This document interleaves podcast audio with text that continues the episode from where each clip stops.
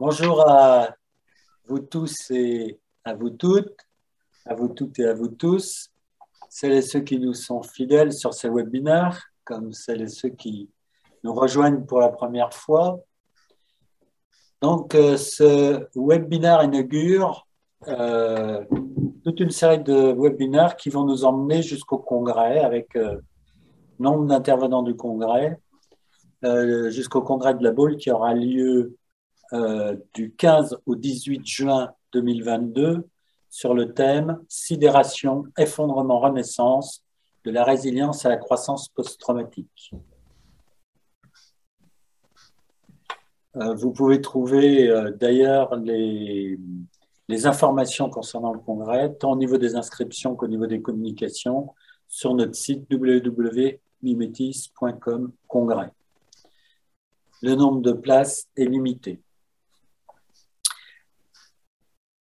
Donc, pour inaugurer ce premier webinaire, j'ai le plaisir d'accueillir ce soir pour nous parler du thème quand le thérapeute que je suis rencontre le patient qui est en moi agir sa propre vulnérabilité au service du lien thérapeutique. Vera Likash, qui est psychologue en libéral et psychothérapeute, formatrice à, l'espace du possible. D'ailleurs, euh, nous pouvons remarquer que la petite affiche derrière elle et euh, qui intervient au DU d'hypnose de Lille, si ma mémoire est bonne. Oui. Et euh, Stéphane Roy, psychologue et psychothérapeute, installé en libéral à Bourges, et euh, qui est aussi vice-formateur et vice et co-gérant de l'Institut Mimétis avec moi-même. Voilà, et donc je vais leur proposer euh, et leur donner la parole pour euh, une heure. Puis ensuite, euh, il y aura une demi-heure de questions-réponses à partir de vos questions. Avant qu'il commence, j'ajouterai que le prochain webinaire aura lieu le 14 décembre à 18h30 avec Bertrand Vergely et moi-même. Le thème sera Libérer la pensée. Voilà. Et donc maintenant, je vais passer la parole à Vera et Stéphane pour écouter avec attention ce qu'ils vont avoir à nous raconter ce soir. Bon webinaire. Merci. Merci. Merci Eric. Euh, Vera, si tu permets, euh, je, me, permets de, prendre, de prendre tout de suite la parole. Euh, déjà pour te remercier d'avoir accepté voilà, de, de co-animer euh, ensemble euh, ce, ce, webinaire de ce soir euh, mm-hmm. sur ce thème qui, qui, nous est cher. On va pouvoir le développer. Et pour avoir échangé en amont ensemble un petit peu sur, sur, sur ce thème. Et, et je t'avais dit, on n'en a pas discuté plus que ça, mais je t'avais dit, euh, lorsqu'on a échangé ensemble sur le sujet, euh, qu'au début de ce webinaire, euh, je te poserai la question, euh, qui va nous servir un peu d'introduction, je te poserai la question de qu'est-ce qui t'a motivé euh, à accepter d'intervenir sur, sur ce thème, toi qui es évidemment thérapeute. Mm, mm, mm. Est-ce que c'est acceptable pour toi qu'on puisse démarrer là-dessus? Oui, bien sûr. Bonjour à tous d'abord. Et évidemment, euh, quand tu m'as posé la question, c'est vrai qu'on s'est. Euh, tu m'as contacté pour me proposer le, séminaire euh, en, me disant, je ne sais pas très bien pourquoi, mais j'ai pensé à toi. Et, du coup, je ne sais pas très bien pourquoi, mais j'ai dit oui tout de suite. Ça me semble, et, forcément en, réfléchissant là, je, trouve que ça fait le, lien avec cette question qui, va sans doute être au, aussi euh, présente ce soir, c'est est-ce qu'on peut travailler avec tout le monde? Euh, ou est-ce qu'on doit travailler avec tout le monde? Euh, Qu'est-ce qui fait enfin, voilà, peut-être des croyances dans, notre secteur de soins que, bah, j'entends les collègues dire oui, oui, il faut travailler avec tout le monde. Tous les patients qui sonnent à notre porte ou qui passent la porte du service ont, bien sûr droit aux soins. Mais, mais je trouve que ce n'est pas aussi simple comme question. C'est une affaire de relation. Mhm. On sait que le soin, c'est une affaire de relation. Et donc, les patients ne se gênent pas pour choisir, enfin, je veux dire, pour choisir de rester ou pour choisir de, de repartir. Euh, je dis souvent aux gens, venez d'abord voir ma tête, on, on, va voir si ça passe, euh, si on, a, si on se voit faire un petit bout de chemin ensemble. Et donc, pour revenir à ta question, ben, oui, je me voyais faire ce petit bout de chemin euh, avec toi. Euh, parce que bah, toucher par toucher, je crois que c'est important, c'est toucher par le thème qui m'est cher parce qu'il il, c'est un thème qui prend soin des valeurs qui me sont précieuses en termes des valeurs personnelles euh, d'abord et que je mets en, en, en, agir dans, dans, dans les, les, relations thérapeutiques. Et donc, effectivement, bah, voilà, il y avait ce, ce toucher par quelque chose qui m'est précieux. Il y avait donc euh, une émotion partagée autour de ça, j'ai eu le sentiment, euh, touché par des lectures euh, que j'ai pu faire, enfin des articles que tu as pu écrire, et donc ça me semblait un pont, il y avait un pont, il y avait quelque chose qui pouvait être possible. Et puis bah, j'ai quand même envie de rajouter que le souvenir des, contributions que qu'Eric a apportées à ma vie euh, personnel et professionnel de, par la rencontre que j'ai fait avec lui en formation, bah, sans doute euh, aussi jouer euh, dans le, dans le sentiment de sécurité. Le sentiment de sécurité, de voilà, je vais, je vais, être, je vais, je vais être accueilli et je vais être en sécurité dans ce, dans ce webinaire. Donc ça m'a, ça m'a fait dire oui tout de suite sans réfléchir. Et mais si on réfléchit, ça donne ça. Bon, je te remercie. Il y, a, il y a plusieurs éléments dans ce que tu évoques sur lesquels j'aurais aimé, euh, j'aimerais euh, qu'on puisse revenir et puis euh, échanger dessus là, au fil de, de, notre, de, notre, échange. C'est vrai que je me dis que si, on en vient, par exemple, à, ce, à ce mot principal qui, est la, vulnérabilité, en fait, c'est un sujet compliqué, je trouve, parce que il y a une connotation, euh, en tout cas a priori, euh, une connotation plutôt négative, ce terme-là qui, est utilisé. Et euh, ce qu'on observe, c'est qu'il y a une connotation qui est d'autant plus négative, en particulier dans notre milieu. En, réfléchissant justement au, webinaire de ce soir, je, regardais il n'y a pas très très longtemps, là, je tombé sur une, sur une étude assez récente hein, de, de 2020 et qui s'intéressait justement à euh, parcours de vie des, euh, thérapeutes. Et, euh, dans cette étude portant sur les parcours de vie euh, des thérapeutes, évidemment, certains évoquaient des événements de vie difficiles et à quel point ça a pu les, marquer sur, le plan, sur le plan personnel.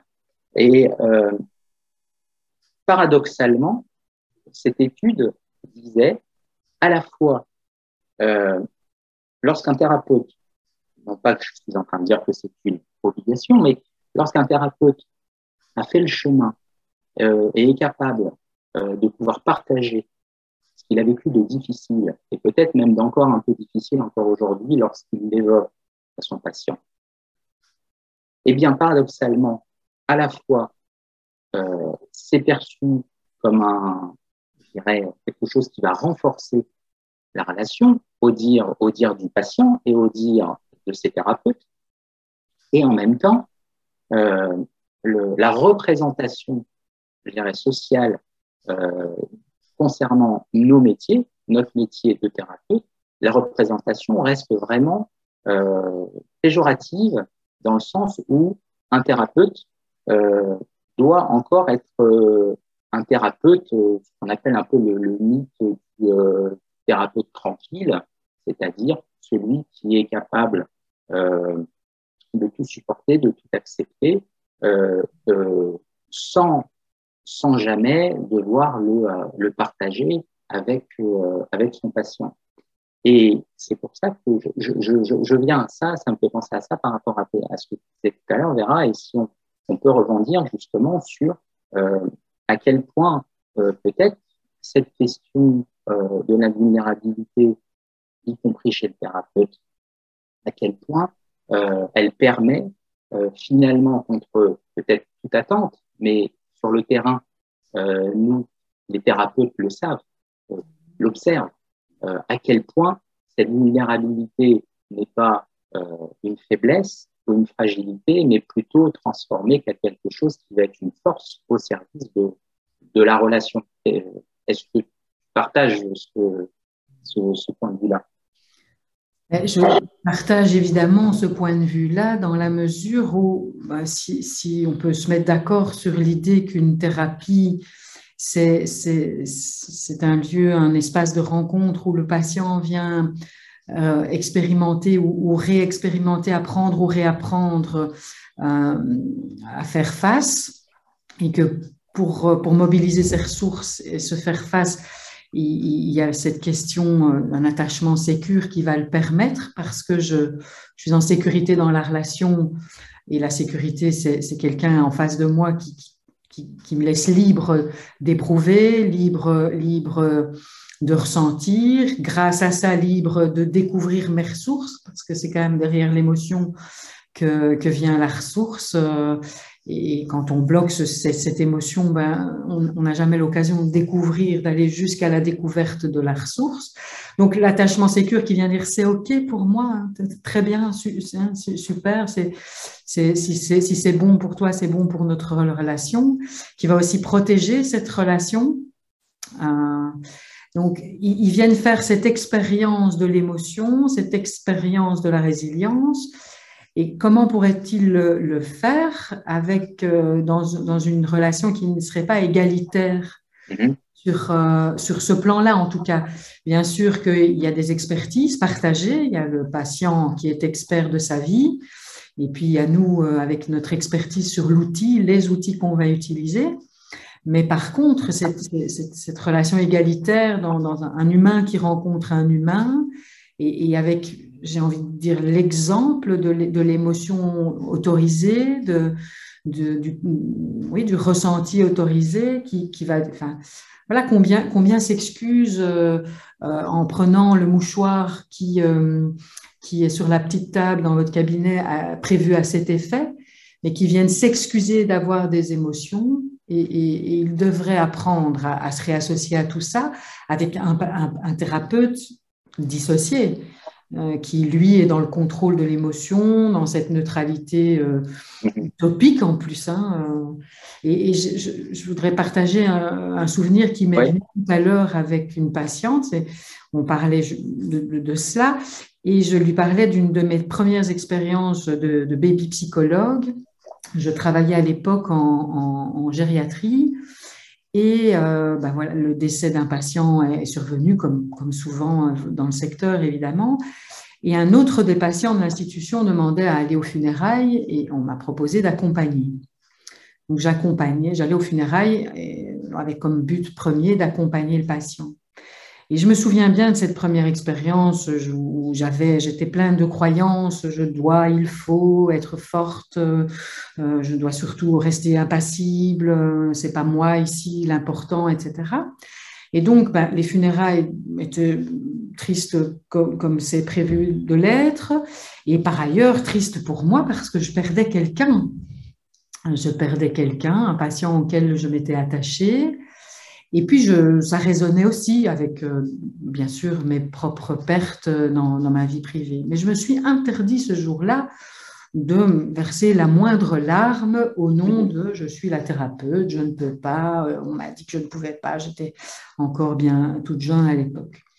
Et quand j'ai revu le patient après, dans le cadre de, la thérapie, euh, on a reparlé de ses funérailles, il m'a dit c'était quand même fort triste. Hein, ce...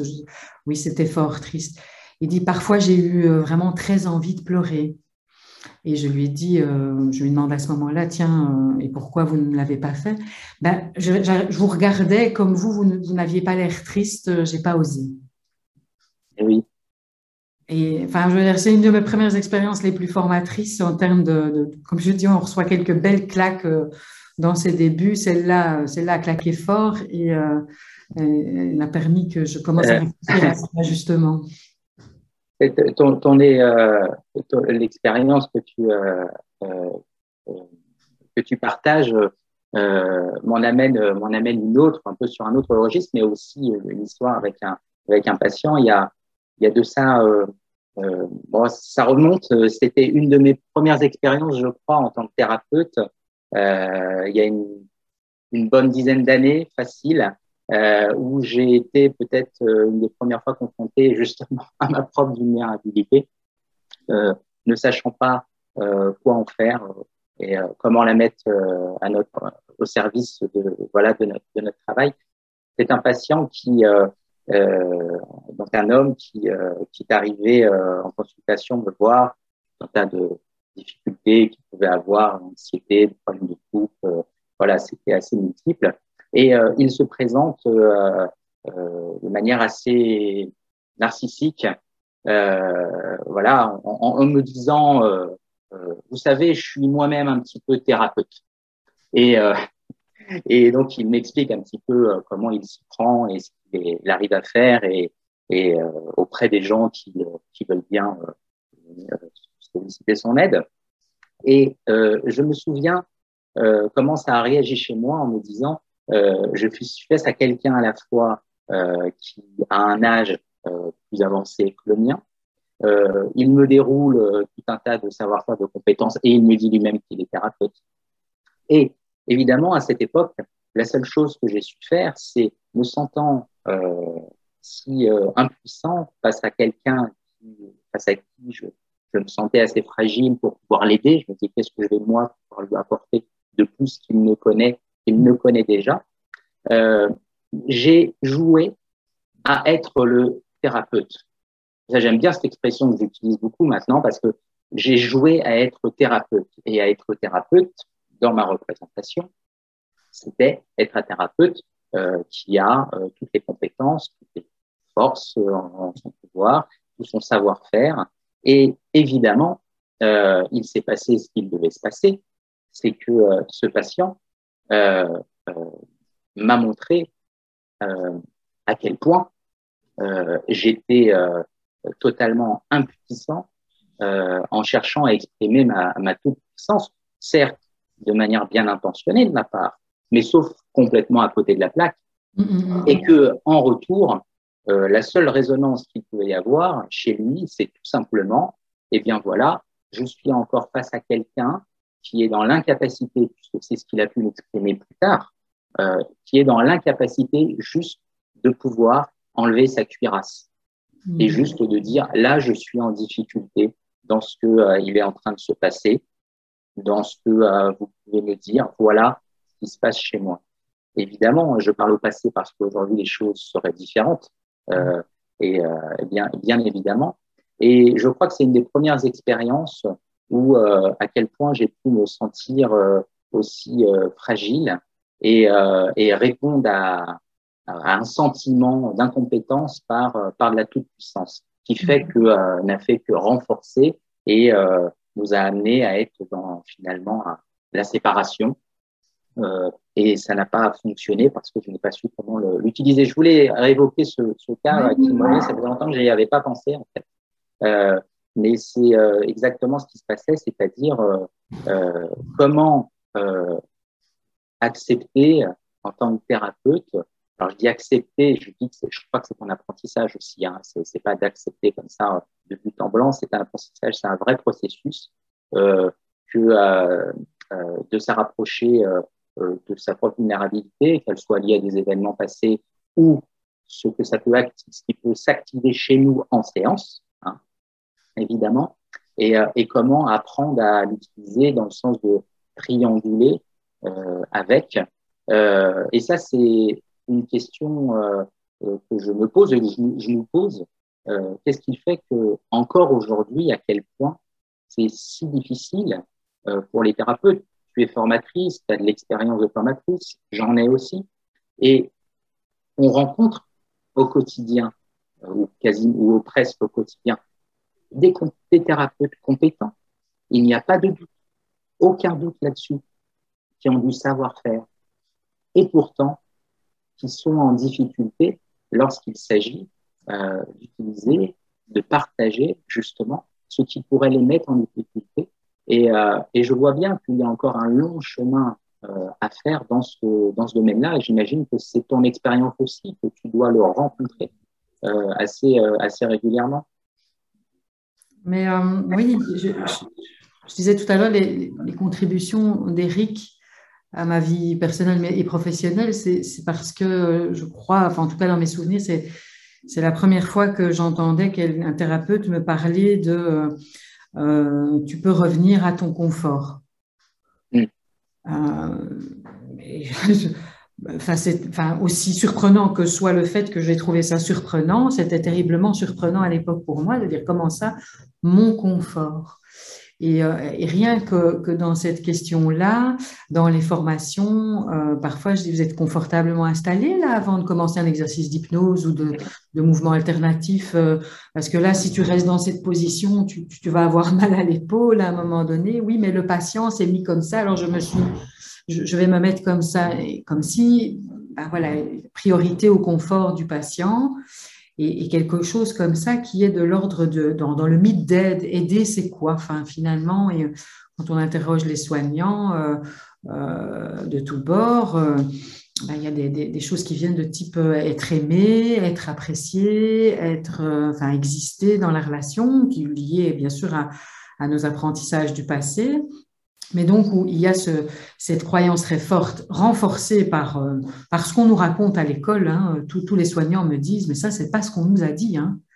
C'est pas ce qu'on nous a dit qu'on avait droit donc à, finalement à, la première chose confort, le confort mobilisé, tout, c'est-à-dire se mettre dans une dans une de, faire en sorte qu'on soit euh, disponible à l'autre. Donc si, si, je dis j'ai faim, j'ai soif, euh, euh, j'ai pas été faire pipi entre deux consultations, ça a l'air euh, basique, mais je serai pas totalement euh, disponible. J'ai plutôt pensé à ma vessie ou à mon estomac, si je suis mal assis, etc. Et ce confort qui, qui va lui permettre alors autant l'authenticité et le courage relationnel. Mais on nous a pas dit ça à l'école. Et on nous l'a probablement pas dit. Tu parlais, je rebondis sur, ce que, sur l'étude que tu as évoquais. Euh, dans, nos, dans nos expériences d'attachement qui nous ont, hein, et on ne va pas se cacher, qui nous ont mené à faire ce, choix de, métier. Euh, hein, soigner pour, alors les gens disent guérir, réparer, solutionner. Euh, et on sait bien ce qui, qui, nous a souvent poussé à ça.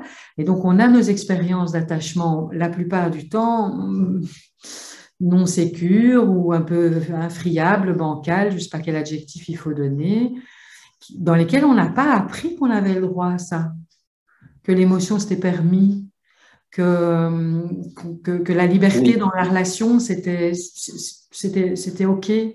Je, je, crois que ça part à la fois de, de, ce qui nous a poussé très émotionnellement et, inconsciemment vers ce choix de métier, et, et puis renforcé par l'enseignement plutôt classique où on demande aux soignants d'être un expert en position haute, renforçant évidemment dissociation et résistance, mais de part et d'autre. Hein. Souvent, on aime dire que le patient résiste, mais je pense que alors, quand on, se met à dire ça, on peut se dire que on, est sans doute deux à le faire au même moment. Mais je pense que ça vient des, des, croyances sur la, posture de soignant, des croyances qui sont effectivement les mêmes que celles qui poussent chacun d'entre nous à se dissocier, c'est-à-dire l'émotion va être dangereuse. C'est ça qui pousse vers la psychopathologie. C'est l'émotion va être dangereuse, alors on se lance dans des, tentatives de solutions et des symptômes en tout genre pour ne pas la vivre, prend sang dans un premier temps, que c'est écologique, économique, ça va coûter cher parce qu'il va falloir le répéter encore et encore. Mais, et, nos expériences du passé, hein, nos problèmes d'aujourd'hui sont le résultat de nos, apprentissages d'hier. Donc, si dans mon hier, on m'a pas permis la liberté dans la relation, l'émotion, le ressentir, bah, je répète ce que je connais ou ce que je ne connais pas, appuyé par des enseignants qui m'ont la bonne façon de ouais. faire. Ouais. Disons qu'on a appris, hein, enfin, je ne veux pas généraliser, mais je crois qu'on a une expérience partagée, euh, on, a, on a appris, euh, euh, pour utiliser un terme euh, voilà, qui est celui-là, c'est-à-dire qu'on a appris que, euh, on parle de dans la relation de contre-transfert, hein, euh, si on fait référence euh, à l'approche analytique, euh, on a appris que le contre-transfert, par définition, il devait être liquidé, c'est-à-dire et que ça ne pouvait être que néfaste à la néfaste à la relation.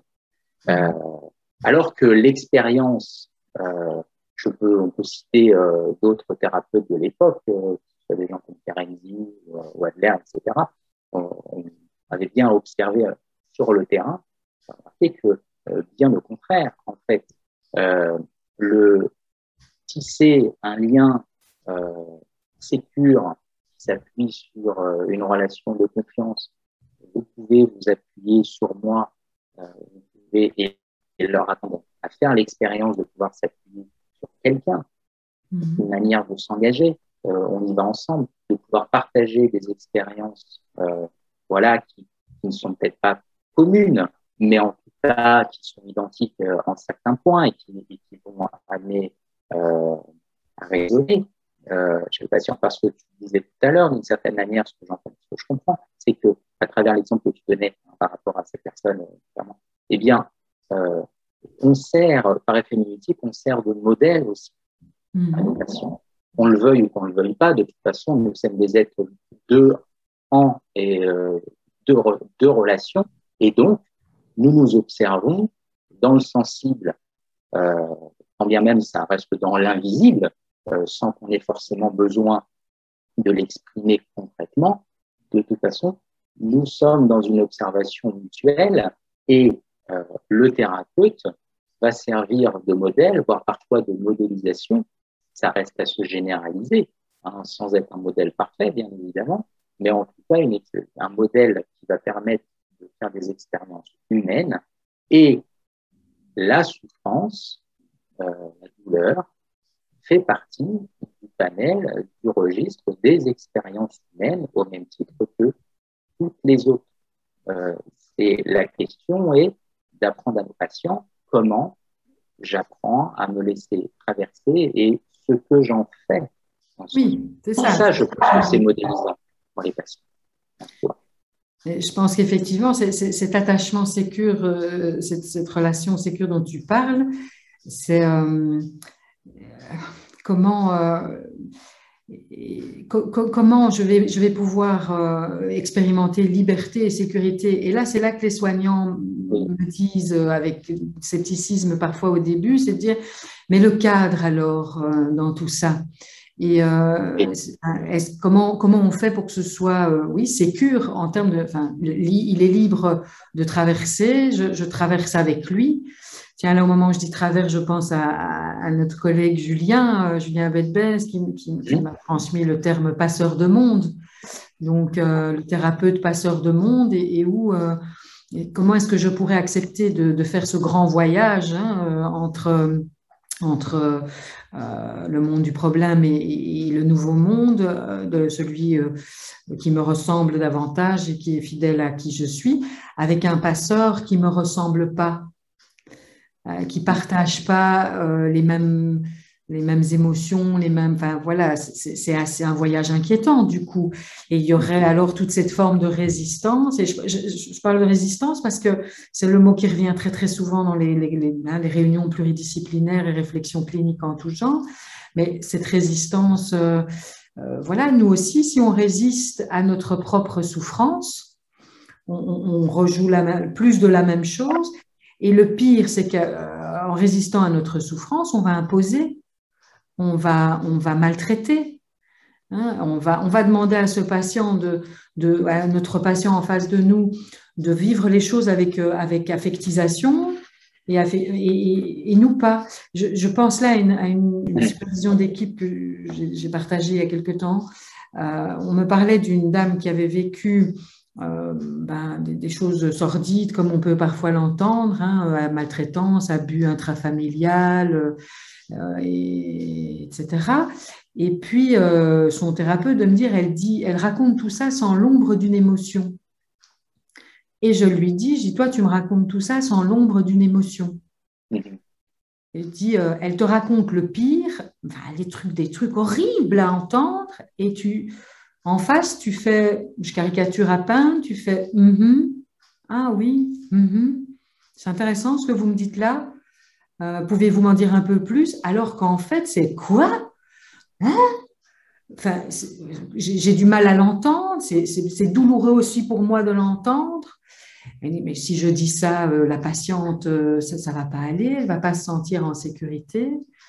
Et je lui dis, bah là, peut-être elle se dit qu'elle te confie toute, son, toute, son, toute l'horreur de ce qu'elle vit et que ça ne te fait rien. Oui, comme si euh, disait, je ne veux pas être responsable, euh, je ne veux pas rajouter du malheur à son malheur. Oui. En, lui, en partageant euh, les, les, effets que ça peut produire chez moi. Euh, alors que euh, j'entends ce qui se passe c'est que euh, c'est bien sûr tout à l'inverse. Euh, on peut imaginer que le patient, à ce moment-là, euh, en face de lui, quelqu'un qui, qui manquerait de, alors je d'empathie, alors le mot est galvaudé, mais qui juste manque d'humanité simplement. Et puis si, Oui, vas-y, je t'en prie je me dis, euh, ce qui se passe aussi, moi, je, suis vraiment très attachée à cette question de, de protéger la relation. Ce qui se passe, c'est que si je ne fais rien de la souffrance que je ressens au moment où j'entends et où je vis avec avec le patient, eh bien, je, veux que cette souffrance s'arrête au plus vite. Et pour que cette souffrance s'arrête au plus vite, c'est là que je vais me mettre à, vouloir des choses pour l'autre. Ah, il faut que ça s'arrête, il faut qu'il arrête je sais pas moi, de s'automutiler, de boire ou de maltraiter ou que sais-je. Il faut que ça s'arrête pour qu'il arrête de me dire ça, pour que j'arrête de souffrir.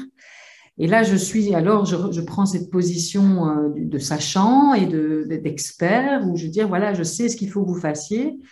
Et en fait, si ça a bien y regarder, peut-être que je veux ça juste pour que ça s'arrête chez moi, pour que cette souffrance s'arrête chez moi. Et donc, c'est là que je protège pas la relation. Euh, alors, en, disant ce que je vis, je, permets de relancer la, pensée autour de ça et, d'arriver à une autre modélisation. Enfin, oui. Euh, si une idée me, vient euh, en, t'écoutant, euh, c'est le c'est l'histoire de dans, dans, la Bible de, le combat contre David contre Goliath. C'est presque une image d'épinal, mais euh, euh, dans euh, ce qui était raconté dans le, dans le, dans le livre, en fait, c'est que les, deux, les deux peuples ne pouvant se résoudre à, se combattre dans une attente voilà infinie, à un moment décident de, dire on va chacun choisir un, de nos plus vaillants combattants, guerriers, et ils s'affronteront et celui qui gagnera, l'autre peuple sera mis en esclavage. Et donc, euh, Goliath, euh, évidemment, et euh, du côté des, Philistins, sont est tout de suite choisi, puisque c'est un, guerrier valeureux, un géant, un colosse, on pourrait dire. voilà, avec une, une, armure, un casque, une cuirasse énorme en, écaille qui pèse je ne sais combien de kilos, euh, des jambières, des coudières, etc. Et puis euh, voilà, donc euh, il avance et en face on a David. Et David, David dit voilà, moi je, d'une certaine manière, je n'ai besoin de rien puisque il y avait en fait donc est, est, avec moi. Il a il m'a sauvé déjà de nombreuses fois et, et il est encore il est encore présent. Et, et donc besoin de, tout cet attirail et il prend juste, il a juste dans l'histoire euh, un bâton, euh, euh, quelques galets, une fronde et juste voilà, et quelques cailloux, des cailloux plats en fait pour, pour utiliser avec sa fronde à distance. Et en fait, je crois que je sais plus qui lui demande, euh, mais quand tu dis qu'est-ce que tu veux dire quand tu dis que y avait avec toi, tu dis il explique, parce que euh, euh, il y avait ces, euh, ces je suis, en fait. Et je n'ai pas besoin, je peux me débarrasser de toute cette cuirasse, de toute cette attirail. Parce que ce que lui a et ce que Goliath n'a pas, c'est la relation justement mmh. avec Yahvé. Alors Yahvé, il ne s'agit pas de, de, le voir comme une personne, j'allais dire, c'est pas une, image anthropomorphique, hein, c'est pas une personne, c'est un dieu personne, c'est l'équivalent d'un dieu personnel en fait. Mm. Euh, c'est chacun le chacun le nôtre. Et euh, il est dans une relation de confiance. Et il a confiance dans le fait que la confiance entre deux personnes peut émerger. Et cette confiance, elle passe par justement se débarrasser de toute cuirasse, de toute chose superflue. Évidemment, il y a une dimension symbolique euh, dans cette histoire, c'est-à-dire euh, la fronde qui euh, dans les airs, fait voler les cailloux jusqu'à atteindre Goliath et le faire tomber sur le sol, ce colosse. Finalement, c'est une manière de, voilà, de, de, le tirer vers le haut. Mais ça, c'est une interprétation, c'est autre chose. Euh, mais je trouve intéressant ce qu'il faut retenir dans cette, dans cette histoire, c'est justement euh, de, d'être, euh, de faire l'expérience d'être en confiance. Et quand je dis en confiance, souvent, on insiste avec auprès de nos patients en leur demandant est-ce que euh, vous vous sentez en confiance là quand vous êtes avec moi ici dans ce bureau? euh, De quoi vous avez besoin pour vous sentir, etc. Mais la question est la question dans l'autre sens. Ouais. Hein on est Il m'est arrivé, j'ai un souvenir précis, il m'est arrivé euh, auprès euh, d'avoir rencontré une, une patiente euh, que j'ai encore en tête. C'est une histoire euh, qui date un petit peu, mais encore précisément. On a comme ça chacun hein, des petites histoires qui nous ont bien marqué, qui nous ont forgé, qui nous ont permis de, comme tu le disais, j'aime bien ton expression, de passer de bébé thérapeute à être un thérapeute, voilà, en devenir. Et, euh, et, et, je me souviens que euh, euh, j'avais beaucoup d'appréhension à la rencontre de cette personne, en fait. Euh, et que euh, parce qu'elle me, elle renvoyait une, une espèce de, de, force agressive, hein, je ne peux pas le dire autrement, en tout cas, c'est ce qui, s'exprimait chez moi. Et, et j'étais dans l'appréhension lorsque je la, je la rencontrais, euh, cette dame. Euh, j'avais presque, j'étais presque inquiet ou peur de ce que j'allais dire ou de comment j'allais le dire. Ou, euh, voilà, elle, elle l'exprimait, elle dégageait quelque chose, comme si ça allait pouvoir, ça pouvait exploser à n'importe quel moment mm. chez, chez, cette, personne. Et c'est comme si j'en anticipais. Et ça me, ça me mettait en, grande, grande fragilité. Je me souviens, je me souviens encore. Et et à ce moment-là, puisque j'ai, progressé avec le temps, j'ai appris, appris que, comme tu le disais, à la rencontre euh, de l'HTSMA, de la thérapie du lien des mondes relationnels aujourd'hui, j'ai appris que la thérapie devait être une thérapie écologique. Euh, et comme tu le disais justement, écologique, ça veut dire c'est écologique pour les deux. Et que ce n'est pas qu'une théorie ou ce n'est pas une, une douce idée que de se dire le nous, le nous, oui, mais le nous, c'est y compris le thérapeute et je dois aussi me préoccuper de moi dans l'intérêt du nous et, euh, et de pouvoir l'utiliser et le faire de manière pratique. Et je me souviens d'avoir dit à cette dame, si vous m'autorisez à vous, à vous dire ce qui se passe chez moi, là, ça fait quelques séances qu'on se voit. Et si vous m'autorisez à pouvoir vous le dire, bah, vas-y, quelqu'un d'assez affirmé qui, et euh, je dis, voyez, chez moi, il y a, quand on est ensemble, il y a, ça, il y a un tremblement. Mm-hmm. Et ce tremblement, vous voyez, euh, il, me, euh, il me met en difficulté, il me tétanise. C'est presque un tremblement de peur. Et donc, je le partage, je, je l'externalise comme on a l'habitude de le faire en, en thérapie. Et ça a été une des premières fois où j'ai vu la puissance de, ce travail et de comment le thérapeute apprend, doit apprendre et peut s'autoriser à mhm. partager ce qui se passe chez lui, et y compris lorsque forcément ça ne va pas le mettre sous son meilleur jour, et j'ai envie de dire au diable, hein, peu importe, euh, eh bien, il me dit, mais vous savez, vous savez, vous n'êtes pas le premier thérapeute que je vois. Hein. Ça, ça, on avait compris. J'étais pas le premier thérapeute. Elle me dit, vous savez, tous les thérapeutes que j'ai rencontrés m'ont toujours dit, euh, c'est que je suis résistante. Je suis en résistance tout le temps. Je, donc, euh, je suis pas, je suis pas répondante, comme on dit. Je suis pas, voilà, je ne réponds pas à la thérapie parce que je résiste. Je résiste au changement, je résiste à la transformation, je résiste à tout ce que vous voulez. Elle me dit, vous savez, vous êtes le premier. Vous êtes le premier à nous dire ce que vous ressentez. Et donc, on a pu partir, enfin, on a trouvé un point de rencontre à ce moment-là avec, avec cette patiente.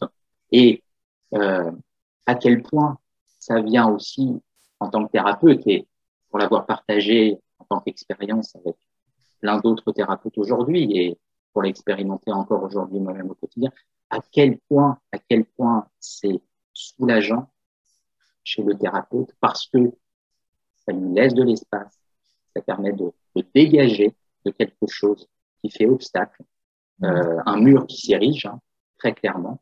Euh, et c'est d'autant plus le cas lorsqu'on a affaire à des problématiques euh, complexes, hein, traumatiques, euh, tu l'évoquais tout à l'heure, où euh, euh il s'agit euh, ce mur, si euh, on n'en tient pas compte, et ce mur, comment je peux continuer à l'ériger et à monter les briques les unes après les autres et à nous éloigner l'un de l'autre, patient, thérapeute. Oui, on va s'éloigner jusqu'à jusqu'à abandonner. Hein. C'est forcément avec un tremblement comme tu décris.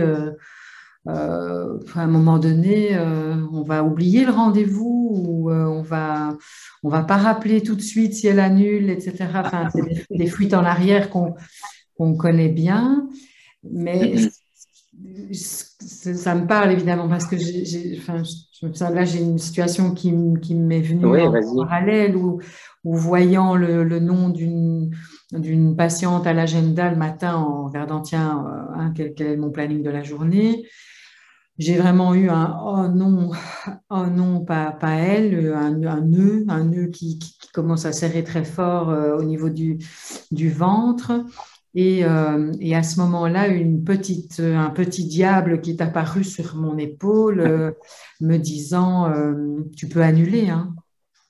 tu es ton propre patron, tu invoques un, un, empêchement de dernière minute, enfin voilà, tu, tu, peux annuler. Et puis et puis finalement, ben, en discutant avec moi-même, de me dire euh, si tu annules, c'est par peur, euh, ça n'a rien, rien de thérapeutique, ça ne, permet, ça ne permettra ni à elle ni à toi d'apprendre quoi que ce soit. Parce que ça pourrait être thérapeutique, hein, on fait des choses farfelues en thérapie brève. Euh, si, si c'est pour apprendre quelque chose de nouveau, on pourrait euh, exprès annuler un rendez-vous. Euh, de manière stratégique. Mais ici, non, non, ça n'est pas du tout une stratégie, c'est pour éviter ta propre peur. Donc, nous voilà à l'heure du rendez-vous. La patiente s'assied et veut immédiatement entamer euh, la description de, la situation où elle, se trouve euh, à ce moment-là. Et je dis, écoutez, avant de poursuivre, il faut vraiment que je vous dise quelque chose. Ce matin, en voyant votre... Et je m'excuse, mais enfin, voilà, je, préfère être honnête en voyant votre nom à l'agenda, j'ai eu très envie d'inventer un gros bobard et d'annuler notre rendez-vous. Mm. il y a un blanc comme ça, elle est surprise. Euh, et elle me dirait un peu euh, à sa manière ce que ta patiente te disait à toi. Elle me dit euh, Vous êtes spécial, vous. en termes de. Ça, ça on ne l'avait pas encore fait. Et puis, bah, elle regarde quelques instants ses pieds, puis elle relève son regard, qu'elle plante droit dans, dans, le mien en disant euh, Mais moi aussi, j'ai eu très envie d'annuler notre rendez-vous. Et je, trouvais que ce moment, là où j'étais euh, jusque-là, euh, enfin, voilà, si elle avait disparu de mon agenda, j'aurais trouvé ça chouette, soulageant. Et eh bien, là, c'est un autre soulagement qui est apparu, ce calme qui est, qui, est apparu dans mon corps et qui est venu me dire on y est, ça y est. C'est ce que ce qu'on ce a ce un mot qu'on utilise tout le temps, mais est-ce qu'on est-ce qu'on est tout le temps bien au clair avec la question? L'alliance. Oui. Là maintenant, et je lui ai dit en, en riant, mais à ce rire euh, ce, ce, rire calme, c'est-à-dire, eh ben on a déjà ça en commun. Et puis, euh, au moins, on est d'accord sur quelque chose. Et puis, on a évidemment discuté de ce qu'elle ressentait, ce que je ressentais. Je vais la faire courte pour, pour, euh, pour, pour pas m'étendre là-dessus, mais finalement, on ressentait la enfin, on était tombés toutes les deux sur je ne suis pas à la hauteur. Elle dit je vais pas y arriver et moi je vais en face je vais pas y arriver et donc ça nous a permis euh, non seulement d'être de, de, vraiment être dans ce partage émotionnel et en plus de redéfinir un objectif beaucoup plus humble et réalisable pour elle comme pour moi. Donc euh, ça a été, et à, partir de là, ça a vraiment commencé. Mais il fallait, encore une fois, ce courage relationnel et, ta métaphore de, Goliath, là, euh, j'ai le mot croire qui est apparu pendant que tu, tu parlais, avoir cette foi, cette foi en l'autre, l'autre qui est capable de recevoir ça, qui est capable de faire face et qui a toujours des ressources, souvent cette croyance du soignant qui est dans dans, dans, dans, oui, dans soulager, apaiser. Euh, mm-hmm. hein, je, je, dis souvent en rigolant en formation, les gens savent, c'est mes expressions, je dis, hey, c'est pas une thalassothérapie, hein. c'est une psychothérapie. Donc, euh, c'est un chirurgien qui a peur du sang, c'est emmerdant. Donc, à un moment donné, toi, tu as peur de l'émotion, on va avoir un petit problème. Mais l'autre, fais-lui confiance. Donc, on n'est pas là pour, pour faire doudou, apaiser, euh, donner un, hein, mettre un peu de pommade sur la blessure. On est là pour faire face, pour apprendre à faire face.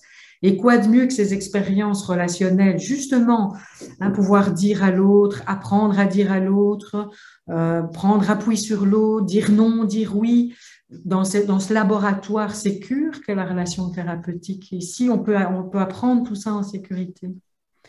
Et donc, la seule chose que j'avais envie de rajouter aussi, c'est par rapport à cette, cette, notion, une fois que je crois en, la capacité de l'autre à, à, à, vivre ça, et ça ne va pas le tuer, et c'est justement, il va permettre d'apprendre quelque chose. Et moi aussi, au passage, hein, enfin, puisque je dis souvent que c'est très injuste, c'est eux qui nous payent, mais, euh, mais en fait, on a tous les deux grandi pendant, pendant la rencontre. Mais euh, c'est là que quand les, les, soignants me disent, et le cadre dans tout ça pourquoi, enfin, est-ce qu'on est qu'on peut se permettre de dire ce qu'on ressent, ce que ça évoque de notre histoire?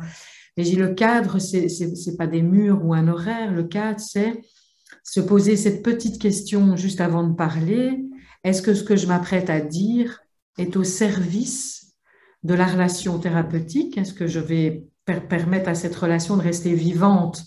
Ou est-ce qu'elle est en train de se dessécher dans la dissociation, l'abandon la maltraitance? Et, la deuxième, et deuxième aspect de la question, c'est est-ce que ce que je m'apprête à faire ou à dire va permettre à l'autre d'apprendre quelque chose de nouveau? Parce que si, si, si, je, suis toujours dans le même, il n'y a pas d'expérimentation et donc on ne fait jamais dérailler la pathologie. Alors que là, en lui disant j'ai eu très envie d'annuler, on apprend, c'est tout nouveau pour elle. Cette authenticité, c'était tout nouveau. Oui, c'est ça. Parce que sinon, ça, laisserait sous-entendre, hein, euh, que c'est un peu ça, ça laisserait sous-entendre que euh, la, souffrance, euh, la vulnérabilité euh, est, du côté, est du côté du patient uniquement. Et, que ça n'existe pas du côté du, thérapeute. Mais je crois que justement, cette, tu je reprends des, des notions qu'on nous a inculquées et quand on parle de neutralité, euh, justement en thérapie, hein, euh, je crois que cette, expression neutralité, elle a, euh, été mal comprise ou réutilisée après parce que finalement, quand on parle de neutralité, c'est plutôt une forme de neutralité qui est liée au cadre, c'est-à-dire pour des raisons éthiques ou, déontologiques. Mais à l'intérieur de cette neutralité, il s'agit Hein, euh, de s'autoriser à pouvoir partager exprimer. Après, euh, partager, exprimer, euh, je crois qu'il n'y a pas de doute là-dessus. Euh, après, c'est une question aussi, euh, je dirais, de timing. Euh, c'est là où le faire à bon escient au bon moment, avec sincérité, bien évidemment. Hein, c'est pas des choses qui peuvent être prévues et téléphonées à l'avance. Un non-sens par définition, mm. bien évidemment. Euh, euh, c'est comme, euh, comme, quand on utilise, on entend parfois utiliser euh, des, des, des, métaphores, on dit tiens aujourd'hui je vais voir tel patient, je vais utiliser telle métaphore. Euh, c'est la même chose, c'est-à-dire que les choses viennent, elles se construisent en cours de route. Il y a un processus qui, qui ouais. qui, veut ça. Et, et c'est la même chose. On ne peut pas anticiper ce qu'on va être, ce par quoi on va être et, euh, et que l'on va et que l'on va partager, bien évidemment, avec avec avec notre avec notre patient. Mm-hmm. On est bien on est bien D'accord. Donc, euh, oui, j'aime bien, ton mot de processus. Oui. C'est un, processus et, et, quand tu dis le thérapeute qui a préparé sa métaphore, comme sa séance d'hypnose, comme son intervention de type euh, justement qui serait plaqué, préparé euh, en termes de, j'ai ressenti ça avec vous. Euh, on est plutôt du côté du protocole, enfin, une différence que je fais souvent. Et, et, j'aime à penser, j'assume euh, mon avis, c'est que le protocole est là pour quand on a peur. C'est ces espèces de procédures à suivre. Et, et oserais-je dire qu'on est en plein dedans, plus on a peur, plus il y a des procédures. Plus il y a des procédures, plus on a peur, parce qu'il y a toujours le cas de figure qu'on n'a pas prévu. Alors, donc, c'est, je reviens sur le, là, le, le, le il fallait prendre bien sûr comme une, comme une métaphore, je reviens, donc c'est, c'est faire son, son Goliath, mm-hmm. hein, euh, s'armer, euh, s'armer de, de, tout ce qui est possible, et plus, plus je marne, plus je crée une épaisseur, et plus cette épaisseur, cette épaisseur me fige, mm-hmm. m'empêche euh, de bouger, d'être dans la spontanéité. Et évidemment, cette épaisseur m'éloigne un petit peu plus de l'autre et donc de, la, relation, la relation à l'autre. Et si je peux me permettre, je voulais juste revenir sur ce point justement. Après la question et aussi du, euh, du, du, moment, du timing. Euh, euh, on, on, sait bien aussi que, comme on dit l'expression l'enfer est pavé de plein de bonnes intentions, Hein, c'est ce qu'on dit. Euh, ce soir, je fais beaucoup de références. oui, oui, oui. mais euh, l'enfer est pavé de plein de bonnes intentions. Euh, mais exprimer, par exemple, trop tôt ce qui pourrait venir nous toucher chez nous dans ce qui est en train de se passer, par exemple en début de thérapie. Alors, mmh. c'est pas la question de la début ou de la fin, ça dépend le patient où il en est. Le, le, faire, le faire trop tôt peut être délétère, euh, ou, euh, ou le faire, par exemple, en fin de thérapie, là où le patient est, est en plein processus d'autonomie, euh, euh pourrait euh, avoir comme, comme risque de justement de l'empêcher de déployer ses ailes à ce moment-là. Donc, c'est là où le thérapeute doit être dans cette position, ce qu'on peut appeler décentrée, c'est-à-dire j'observe ce qui se passe chez moi, j'observe ce qui se passe chez l'autre, j'observe ce qui se passe entre nous et, ses, et, ses, effets. Et, euh, peut-être que euh, y a des moments dans, dans, le champ de la vulnérabilité, euh, j'allais dire peut-être que parfois la, euh, la parole n'est pas d'or tout le temps. Par rapport à ça, j'apporterai une petite nuance. Moi, j'ai l'habitude de le faire euh, très tôt mais, mais du côté de l'émotion, de la joie, de, de ce qui m'a transpercé, euh, voilà, d'une bonne soirée que j'ai passée la veille ou, euh, une promenade en forêt qui m'a apporté beaucoup de calme et de, sérénité. Ou j'ai l'habitude de parler d'émotions très vite, mais, mais, mais voilà, du côté de je, me réjouis parce que bientôt euh, euh, je vais aller voir un concert et que j'attends ça depuis longtemps. Je parle assez vite de ce qui se passe dans mon corps et euh, en termes d'émotions, mais, très très très loin de, la relation, de la relation entre le patient et moi. Tu vois, je, parle de quelque chose qui me transperce, loin de la relation, et puis petit à petit, je m'en rapproche euh, dans, le décours des rencontres, quoi, euh, pour, pour être au cœur après. Il y a, un, un, un, mot qui me vient, euh, on avait plus ou moins déjà abordé en, en réfléchissant à la, à la thématique, euh, euh même si je sais que euh, ça peut être un peu compliqué ou faire grincer les dents, mais je parle de, quand je dis ça, en fait, de quoi je parle? Je parle de, je parle de l'acte d'amour en thérapie. Mmh. Je, je, fais le lien parce que euh, pouvoir partager à ce moment-là euh, des choses de soi euh, en le faisant d'une certaine manière, encore une fois. Hein, euh, je fais pas de raccourci. Mais, au service de la thérapie. Voilà. Hein, euh, comme un acte d'amour. Alors l'amour, attention, pas de confusion. Je parle pas de comme on peut le décrire à leur époque grecque, il y a différents types d'amour. Je parle pas de l'amour charnel en thérapie, bien évidemment. Je parle d'un amour, euh, pourrait le rapprocher de le, l'amour à, acceptation inconditionnelle, pleinement de l'autre euh, dans toutes ses facettes, tout ce qu'il est, euh, et vient s'exprimer chez le thérapeute à ce moment-là dans cette forme d'amour, je le précise. Voyez, euh, c'est de la d'affection et de tendresse. Alors évidemment, on n'a le temps de, de développer, euh, de développer cette question-là, mais je crois que euh, notre expérience euh, auprès de nos patients, combien de fois euh, nous pouvons trouver à certains moments, oui, on dit d'être touché, sentir de la tendresse, de l'affection pour, pour certains, pour certains, de nos patients, et que c'est aussi parce que la thérapie, si je dis que la thérapie, avant d'être la thérapie, euh, est d'abord euh, une rencontre euh, humaine euh, et que comme on a l'habitude de le dire en thérapie et ce qu'on développe auprès de, nos stagiaires, c'est-à-dire la relation humaine est première et elle nous construit, elle nous constitue, elle nous structure, et c'est la relation humaine qui va avoir des vertus thérapeutiques. Et dans cette relation humaine, à côté de notre propre vulnérabilité, euh, va s'y associer aussi euh, de la tendresse et de l'affection, comme je le disais tout à l'heure. Je, terminerai peut-être alors avec, tu sais, quand on s'est préparé, euh, je te parlais d'une expérience toute, toute, fraîche que je venais de vivre en, consultation avec un patient qui est arrivé avec une, une lettre qu'il venait de recevoir de, de, de, sa maman, relation à, à, sa maman compliquée pour laquelle il, il consultait.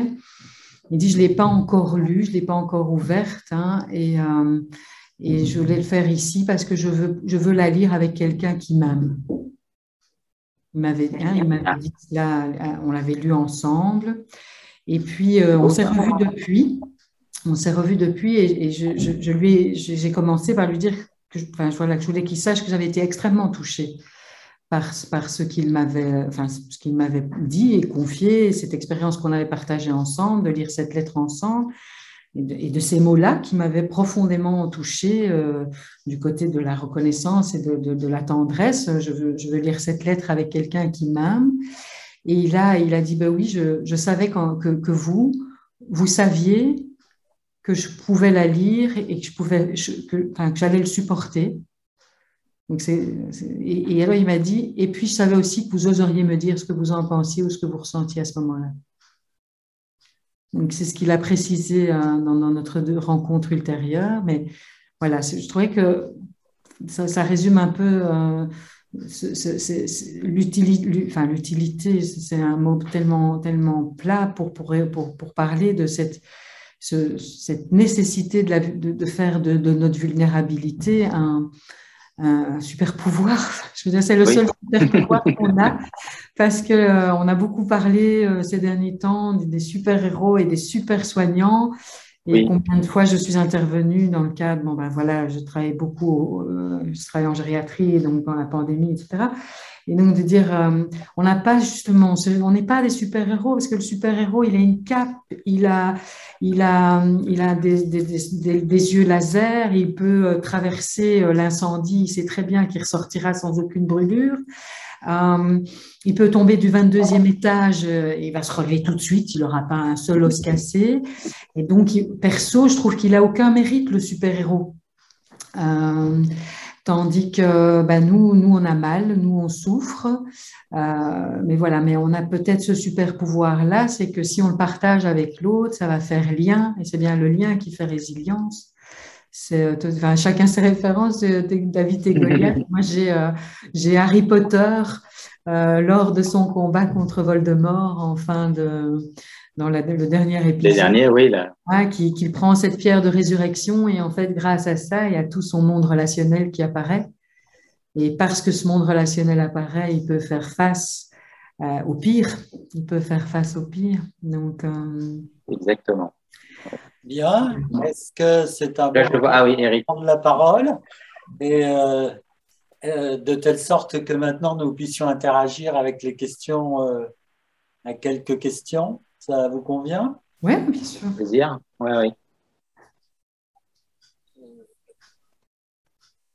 est-ce que, avant de, poser la question, je, je, vais vous poser une question. Est-ce que, à travers ce que vous venez de partager avec nous, est-ce que nous pourrions dire que euh, l'observation euh, par le patient de la manière dont le thérapeute va pouvoir accepter sa propre vulnérabilité et en quelque sorte la transformer en ressource au service de la relation participe justement de l'installation de cette relation sécure.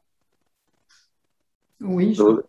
Vas-y Léra, je t'en prie. Non, vas-y Stéphane, je te laisse. Alors je réponds avec un grand oui, déjà. Oui. je réponds avec un, je réponds avec un grand oui. Euh, ça, ça y participe. Euh, parce que, euh, par définition, enfin, je pense qu'on l'a, expliqué et démontré en partageant notre point de vue, euh, l'expression de cette vulnérabilité euh, de la part du thérapeute est modélisante chez, pour, le, pour, le, pour le patient. Et c'est justement ce que le, les patients viennent souvent, quand ils viennent en thérapie, déjà, euh, ce n'est pas forcément une chose évidente que de partager leur propre souffrance, euh, mm. tout en sachant qu'ils ont à côté d'eux ou en face d'eux quelqu'un qui, a priori, dont c'est le, euh, dont c'est le métier, mais euh, euh, encore faut-il créer les bonnes conditions pour que ça puisse euh, se faire. Et que donc, oui, sachant que c'est modélisant pour le patient, inévitablement, en retour, ça va participer à construire, euh, euh à construire ça va participer à construire euh, la sécurité dans la relation et à amener à faire l'expérience de ce que c'est qu'un lien sécure, y compris à travers l'expression euh, de, ses propres souffrances, que ce soit du côté du thérapeute, que ce soit du côté du patient. Donc, oui, complètement. Moi, je rajouterais que ça, ça bien sûr que ça participe et, sans doute de manière euh, majoritaire, associé à, associé à la conviction qu'a ce thérapeute dans la capacité du patient à recevoir ça. Euh, euh ouais. C'est cette, conviction, cette conviction qu'on a de, j'entends dans, dans, les réticences des, des, des collègues ou des soignants qu'on rencontre, c'est en effet, on va pas en rajouter, on va pas faire, il va pas supporter. Euh, et, donc on l'emmène toujours dans le même. Et alors que en osant agir notre vulnérabilité, on l'emmène dans le différent et, dans le nouveau. Et donc, et cette conviction qu'il va apprendre, qu'il peut apprendre. c'est les Français, mes amis français, parce que c'est vrai que hein, je viens de Belgique, et mes amis français qui m'ont appris la différence entre le mot savoir et le mot pouvoir. Parce qu'en mmh. Belgique, on, en Belgique, on dit savoir pour tout. Hein, euh, il neige, je ne sais pas sortir de chez moi. Et, euh, alors qu'en fait, il, si, si, je sais sortir, mais je ne peux pas. Et donc, cette conviction que le patient sait, que 100% de nos patients savent traverser tout ça, et, comment on va leur en donner la, permission. Hein, c'est, euh, entre autres par cet exemple de vulnérabilité. C'est-à-dire qu'ils voient, ils voient alors ce thérapeute qu'ils imaginaient comme un super-héros, se dire, bah, en fait, c'est un mec ou une nana ordinaire qui, euh, a, su traverser euh, les difficultés et, euh, ou qui sait les traverser. Donc, si elle sait le faire, ben, je, sais le faire aussi. Bien. Je vais vous proposer une question de Yasmina. Dans le cadre d'accompagnement au trauma complexe, dans le cadre d'accompagnement au trauma complexe, il est dit qu'il faut un accordage fort. Elle vous pose cette question-là. Quelle est la limite entre partager ses émotions et être suffisamment soutenant? Oui. Euh, euh, tu, veux, tu, veux, tu, veux, dire un mot, euh, Vera Vas-y. Ouais. Je, je, préciserai une petite chose. Alors après, ça va être une question aussi, ma réponse va être en lien aussi avec une pratique. Euh, euh, nous, alors je dis nous, parce que euh, sont plusieurs, il y a peut-être un mot, une chose que, que j'ai pas suffisamment précisé, c'est-à-dire que on utilisait parfois à plusieurs reprises la question du mot émotion euh, c'est pas l'émotion en tant que telle, euh, la question est de qu'est-ce qu'on en fait. si on, part plutôt du principe que l'émotion est plutôt un véhicule qui va nous intéresser, à ce moment-là, c'est les effets de cette émotion. Donc, si dans le cas de trauma, trauma complexe en particulier, il s'agit effectivement euh, qu'il y ait un lien qui soit solide et qui soit fort pour pouvoir travailler, qui fait partie, hein, je le rappelle euh, au passage, qui fait intégralement partie du travail avec les patients qui souffrent de trauma euh, complexe. Hein, euh, c'est pas juste euh, accessoire et on s'occupera du reste.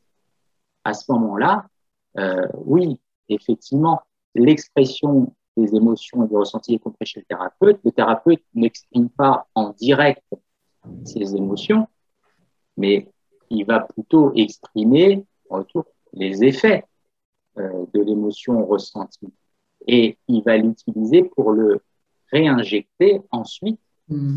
dans la relation. Ce qui nous intéresse, c'est pas uniquement que le thérapeute exprime ses émotions et qu'il se lâche et que, et que ça le soulage lui. Euh, ça, que c'est un effet chez le thérapeute, c'est une chose. D'accord? Pour se mm-hmm. dégager, pour pouvoir mieux travailler ensuite, c'est une chose. Et que ça n'entretienne pas l'obstacle à la relation. Ça, c'est OK. Mais ce qui va nous intéresser, c'est comment le thérapeute va, alors dans le cadre de la thérapie que nous pratiquons, la thérapie du lien le thérapeute va apprendre à externaliser les effets perçus chez lui à ce moment-là, les effets de résonance notamment, et comment il va l'externaliser euh, pour pouvoir ensuite le réutiliser, le injecter, le refaire de nouveau circuler. Voyez? Donc, euh, quand on parle des limites de les, des émotions, c'est pas les émotions en tant que telles oui. Euh, qu'on utilise.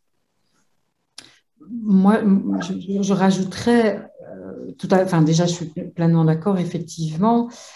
C'est comment, comment, je, comment je, je, rends à la relation ce qui a émergé dans, dans la relation, comment je vais le recycler. Alors, bah, effectivement, l'externalisation qu'on connaît bien en thérapie narrative. Euh, il y a aussi euh, euh, la métaphore. Hein, parfois, tiens, ce qui me vient là, c'est...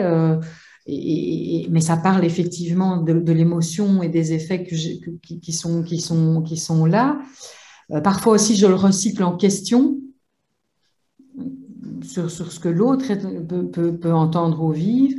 Mais sinon, pour, pour ce qui est de la, de, la, de la sécurité euh, nécessaire, surtout quand on parle effectivement du euh, travail du trauma, c'est effectivement toujours, quand je disais tout à l'heure, euh, avant de parler, avant d'agir, hein, j'observe, j'observe ce qui se passe dans la consultation, je, je ressens quelque chose et puis je pense, hein, c'est ce petit moment qui va me permettre euh, de me poser cette question, ce que je m'apprête à dire ou à faire est-il au service hein, d'un apprentissage? Et quand on parle d'apprentissage, je reprends cette progressivité qui, nous est chère, c'est euh, le patient est venu apprendre quelque chose, donc il part de quelque chose de connu, de familier, vers quelque chose qu'il doit, qu'il va découvrir, donc hein, du connu à, ce qu'il y a à découvrir. Et donc, comment je vais rendre mon émotion et, ses effets dans la relation va dépendre de où en est mon patient dans ce process d'apprentissage. Euh, sur, l'émotion, sur l'autonomie, sur la liberté, sur, euh, enfin voilà, sur, l'espace qu'il peut, euh, qu'il peut visiter dans une relation. Est-ce qu'il est peut déjà expérimenter ça? Enfin, ce sont des métaphores toutes, toutes simples euh, souvent, mais est-ce qu'on est peut déjà enlever les petits trous du vélo? Parce qu'on est OK, on sait bien qu'on est venu apprendre à rouler en vélo, mais est-ce qu'on peut déjà enlever les petits trous? Ou est-ce que c'est trop tôt, il n'a pas encore l'équilibre? Et donc, ça aussi, ça va dépendre, ça, ça va participer, il y, a, il y, a, la vulnérabilité, et puis effectivement, euh, là où on me dit souvent, et le cadre verra, je dis toujours position ferme sur le cadre. Ça, y la, position, elle est ferme, c'est ça qui va, apprendre la sécurité et permettre de travailler trauma et autres euh, joyeusetés du genre euh, en, en, toute sécurité. Est-ce que ce que je m'apprête à dire ou faire est déjà accessible pour mon patient? Si pas, ben comment je le recycle autrement? En question, en métaphore, en, externalisation. Enfin, et, ça, peut ça va évidemment évoluer euh, au, fur et à mesure du processus thérapeutique. Je crois que ce qui serait, euh, je, dis rapidement, euh, je pense que ce qui pourrait être problématique, c'est si ce qui est exprimé est fait de façon duelle, c'est-à-dire quand vous me dites ça, voilà, et moi je, je ressens ça et je vous le renvoie c'est-à-dire de rester sur un jeu, euh, c'est-à-dire un jeu de ping-pong entre jeu et, tu et tu et je, euh, et que euh, ça ne circule pas, donc ça ne triangule pas. ça, ça serait, je pense que ça serait la limite, justement la limite et qui entretiendrait l'obstacle. C'est plutôt, je dis, qu'est-ce que ça dit de nous? Sortir de qu'est-ce que ça dit de toi ou de moi, mais qu'est-ce que ça dit de nous euh, de ce qui se passe entre nous et de ce qu'on a envie d'en faire. Alors, je vais vous proposer euh, une autre question euh, qui a aussi été posée par Yasmina. Elle dit, vous, vous avez évoqué la dissociation maltraitante. Est-ce que vous pouvez développer en quelques mots Qu'est-ce que vous entendez par dissociation maltraitante? Je verrai, je vais te laisser répondre. oui, c'est une façon de, l'exprimer. Je pense que c'est sorti de, ma bouche tout à l'heure. C'est enfin, le, thérapeute qui, se, qui, est traversé par une émotion douloureuse ou désagréable, qui va se dissocier et qui, euh, qui pour que ça s'arrête, hein, puisque s'il refuse de traverser pour s'ajuster à ça dans la relation, ben, va avoir euh, soit l'envie, euh, avoir des envies justement pour l'autre, il faut qu'il arrête de boire, il faut qu'il arrête de dire ça, il faut qu'il arrête d'arriver en retard, combien de fois dois-je lui dire d'arriver en retard? Donc on va être dans, cette fuite en avant, faire toujours plus de la même chose et, du côté de la non-liberté, hein, donc et c'est là que je dis maltraitante, c'est que effectivement, pour que moi thérapeute, exemple plutôt courant dans nos consultations, pour que moi thérapeute arrête de souffrir de ces annulations de dernière minute que mon patient me fait vivre encore et encore, eh bien, je vais, je, vais lui imposer des choses, je vais, lui, je vais, je vais diriger les opérations, je, pourrais en, voilà, définir des objectifs euh, à la place de l'autre. Il faut vraiment, Monsieur Dupont, que vous appreniez à arriver à l'heure. Hein. et puis, euh, et si vous ne respectez pas euh, le traitement, ben, c'est plus la peine de venir me voir. Je caricature évidemment, mais maltraitante dans la mesure où effectivement, pour pour que quand le thérapeute souffre, il ne, peut plus il, ne peut plus faire preuve de bienveillance. Hein, je souffre et donc euh, je vais tout faire pour ne pas souffrir. C'est très humain, comme le font nos patients. C'est là qu'on rejoint le titre de notre séminaire. C'est que euh, que fait-on? Qu'est-ce que l'être humain fait, quand il souffre? Ben, Il a cette tendance à se dissocier et à, et à vouloir que l'autre change pour que ça change donc euh, de, maltraitance à l'abandon, c'est-à-dire que si je n'en fais toujours rien, à un moment donné, ben, je vais être plutôt dans le à quoi bon avec ce patient? Il comprend quand même rien, je ne vais plus m'épuiser, me fatiguer. Voilà, on est alors dans, des entretiens qui ne servent à rien, des fuites en arrière, voire carrément des arrêts de thérapie pour que ça s'arrête au lieu de, de, de traverser ce qu'on vit. C'est pour ça que je parle de maltraitance. Oui, d'une certaine manière, euh, quand je t'entends dire ça, c'est comme si euh, le patient, euh, dire, ce patient résiste et, il résiste à ma propre résistance. Oui, bien sûr. Oui. Ce que je pourrais dire à ce moment-là, que la, ce que tu évoques, Vera, comme quand tu parles de dissociation maltraitante et que je t'entends dire il faut que, il faut que, il faut que, qu'en fait, à ce moment-là, le référentiel du thérapeute est plus dans une dimension normative tout à fait. Et de ce qui doit être, et non plus dans ce qui est en train de se dérouler là, dans le travail thérapeutique. Tout à fait. On est vraiment dans quelque chose, une autorité, un pouvoir moderne là, où, basé sur la norme. Il, il faut que tout rentre dans l'ordre jusqu'à ce que, jusqu'à ce que souffrance s'arrête.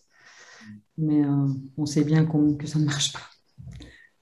Et c'est justement, si je peux me permettre, euh, Eric, euh, rapidement, euh, c'est intéressant hein, euh, ce, que, ce, que tu, évoques là parce que euh, ça fait le lien avec ce que je disais euh, un peu plus euh, tout à l'heure sur la différence entre être, euh, enfin, se prendre pour un thérapeute et se prendre pour un thérapeute, ça serait répondre justement à ce qui est attendu encore aujourd'hui en termes de représentation de la part d'un thérapeute et euh, être thérapeute à partir de la, qui je suis, de la personne que je suis.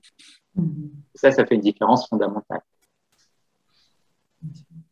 Et il y a une confusion entre effectivement euh, cette posture, cette posture euh, humble et, égalitaire dans la relation, et encore une fois, cette expertise de l'outil que, nous avons et, qui est indispensable lorsqu'on s'apprête, par exemple, à faire des mouvements alternatifs. On, voilà, on, a cette position ferme ou en hypnose ou en thérapie stratégique, qu'importe. Là, je, suis garant de l'outil qui va permettre l'expérience sécure aussi. Hein. c'est les lignes blanches, c'est le code de la route, qui, le cadre qui va permettre l'expérience sécure. Mais le reste, c'est euh, une relation. Et donc, euh, je, dis souvent aux stagiaires en, formation, euh, pour moi, on est quand même plus payé pour réfléchir avant et après notre reconsultation que pour réfléchir pendant. Euh, pendant, ben, quand je mets les, gens en exercice, souvent je leur dis bon, un, patient qui fait ce qu'il veut et un thérapeute qui fait ce qu'il peut. Donc, euh, mais si on se met à réfléchir à des, il faut, je dois, on se dissocie on n'est plus avec l'autre. Justement, ce que j'aimerais, euh, Vera, plusieurs fois, tu as utilisé le terme de faire face. Est-ce que tu pourrais nous dire ce que tu entends Qu'est-ce que tu mets dans ce terme de faire face Faire face, pour, moi, c'est euh, quand l'événement nous tombe dessus, c'est accepter. Alors évidemment, les gens sont, souvent très... Hein, non, c'est inacceptable ce qui m'arrive. Et de faire la différence entre accepter, ça ne veut pas dire être d'accord avec ce qui m'arrive, c'est accepter de traverser l'émotion qui, qui, vient, qui vient me parler de l'événement on accepte, quand on, quand on vit l'émotion que je vis, elle vient me parler de l'événement, elle vient, euh, il vient me dire ce qui me manque, il vient me dire ce, ce qui est en danger, dans, dans, dans, ça vient me parler de, de, de, ce qui est bafoué. Donc, se faire face, c'est oser traverser et, l'émotion qui va me permettre de me réajuster et de mettre un terme à l'événement. Mais mettre un terme à l'événement, ça ne veut pas dire annuler l'événement, ça ne veut pas dire contrôler l'événement, ça veut dire m'ajuster. C'est le malgré, malgré ce qui m'est arrivé, qu'est-ce que j'en fais? Pour moi, faire face, c'est ça, c'est traverser, c'est regarder bien en face ce qui m'arrive. Et comme je regarde bien en face, je vis, hein, c'est ce qu'on fait avec l'externalisation sur, la main. Hein, là, tu ressens quoi, c'est comment à ce moment-là? Hein, comme, et comme je traverse, on l'a tous vu si on, a cette pratique, c'est ce, ce, moment toujours aussi, pour moi, époustouflant, où le patient découvre ses ressources face à l'événement et se réajuste pour se dire autre chose, pour ressentir autre chose, et pour, pour arrêter, pour, hein, pour sortir d'une position victimaire. Il est à ce moment-là plus la victime de l'événement, il s'est réajusté et il est sorti de l'événement, même si même si l'événement est toujours là, euh, si, hein, je sais pas, la, la, famille a toujours rien compris, euh, le confinement est toujours là, le patron est toujours aussi con, enfin, euh, des, des, des, événements sur lesquels on n'a aucun contrôle. Alors que dans la pathologie, on ne fait pas face et on ira mieux quand l'événement aura disparu, quand, quand je l'aurai contrôlé. D'accord. Je vous pose une dernière question de Christelle. Que pensez-vous du phénomène de mirroring en thérapie? De la façon dont on peut l'utiliser pour réussir à s'en décaler, à en sortir en tant que thérapeute Alors, je ne sais pas trop comment répondre, enfin, je ne sais pas si ma réponse va, va être euh, directement euh, suffisamment en lien avec la question ou l'intention de la question, en fait. Hein, euh, parce que le, mirroring est une des étapes de, de, de, l'accordage en hypnose. Hein, donc, d'une manière générale, hein, euh, de façon, on pourrait dire que euh, euh, s'accorder, ça passe aussi par le corporel, bien évidemment. s'ajuster aussi à la dimension non verbale aussi chez le patient et le, et le thérapeute. Donc, je, je pense qu'il s'agit de, dans, un, dans ce cadre-là, si on est amené à, à l'utiliser, c'est dans le souci évidemment d'être d'être congruent euh, sans sans être sans être et être congruent, c'est être congruent à la fois avec euh, ce que le thérapeute va exprimer sur le non-verbal, sur son verbal, et euh, euh, dans le souci euh, justement euh, d'aller dans le sens de la de la de la de l'accordage et que en retour le patient observe quelque chose qui est ajusté à la fois sur le plan perceptif, sensible, émotionnel, cognitif chez chez chez, le thérapeute qu'il a en face de lui. Hein, donc, euh, euh, voilà ce que je peux en dire là tout de suite euh, par rapport au par rapport. Mais pris en soi comme ça tout seul, ça doit s'inscrire dans, un contexte un petit peu plus large. Quoi. Hmm. Oui, je, crois que le, le, le, un, mot, un mot qui me vient là et qui, qui, qui me revient là, parce que je l'ai déjà, je déjà prononcé aujourd'hui, c'est le mot authenticité. Hmm. Je, je, crois que. Et, et, le confort, enfin, ces deux mots, qui, si c'est pas confortable et authentique, euh, c'est fake. Enfin, ça, et, donc, on, rejoue le, on rejoue le jeu de la pathologie, quelque chose qui.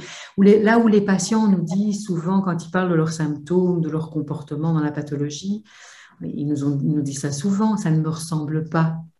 C'est pas moi ça, je me reconnais plus. Et donc, euh, il ne faudrait euh, faudrait pas jouer un rôle en tant que thérapeute au nom d'un outil. Euh, l'outil, se, enfin, l'outil se met au service de la relation, et, mais, mais c'est d'abord soi. On est, on est d'abord soi. Sinon, on, ferait, on, ferait ce, qui, ce qui est attendu de nous. Là, je dois faire du pacing, là, je dois faire du, du, du mirroring, là, je dois faire mais, mais si c'est pas confortable ou, ou, authentique, c'est euh, et authentique, c'est pas où, c'est et d'abord confortable et en plus ça alors c'est pas moi, c'est pas moi qui suis là. Euh, c'est pense à une participante en formation qui me disait euh, moi moi je je le sens pas du tout euh, l'injonction paradoxale, euh, ça me ressemble pas du tout. Je dis alors le fais pas. C'est bon. Donc nous allons arriver à la fin de notre webinaire. Je vous propose de faire une petite phrase de conclusion rapide, de telle sorte qu'après je puisse clore cette, belle séance euh, Très bien. d'une heure et demie. Eh ben, allez Vera, je te laisse la parole. Ah moi, j'ai envie de vous, de vous parler du, du, plaisir, du plaisir que, que j'ai ressenti quand tu m'as contacté, du plaisir que j'ai ressenti encore ce, soir en étant parmi vous, euh, de tous les, enfin, de, des, ancrages positifs euh, quand j'entends la voix d'Éric euh, qui, reviennent, et puis, et puis aussi du, du, du, parlais de tremblements tout à l'heure, mais des, petites, des petites vibrations quand même juste avant de me connecter.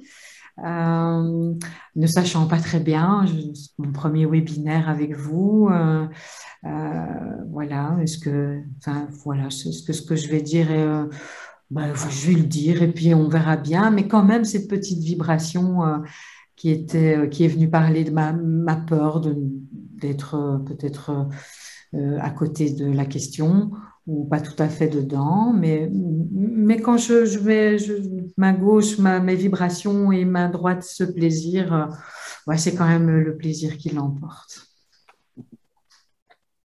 Stéphane? Merci. Oui, euh, euh, merci, merci Vera pour ta, sincérité.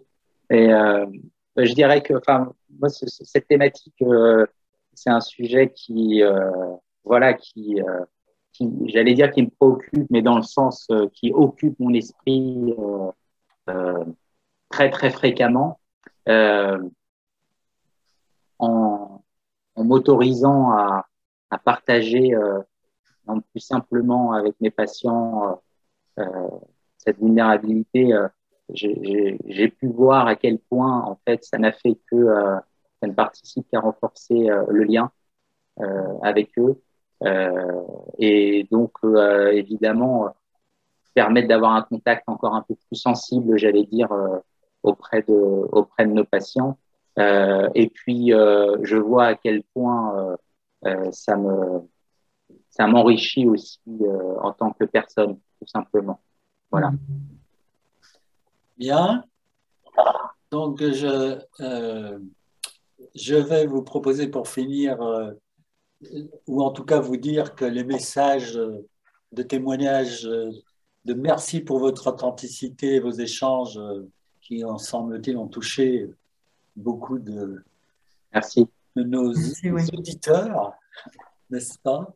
Et puis, euh, ben, je vous dis à bientôt. Et euh, avant de nous, séparer, je vous rappelle donc le prochain webinaire le 14 décembre à 18h30, euh, qui sera avec Bertrand Vergely, philosophe, et moi-même sur le thème Libérer la pensée. Et puis, je vous rappelle évidemment le congrès à la boule, Sidération, Effondrement, Renaissance de la résilience et la croissance post-traumatique, qui aura lieu du 15 au 18 juin 2022 et dans lequel participera Vera et évidemment Stéphane et moi. Je vous encourage d'ailleurs à faire de, de la de la de l'information sur le congrès, hein, car euh, un congrès, ça se réussit à partir du moment où il y a à la fois la participation des intervenants et la participation des congressistes. Voilà, bonne soirée à vous tous et à vous toutes, et à bientôt.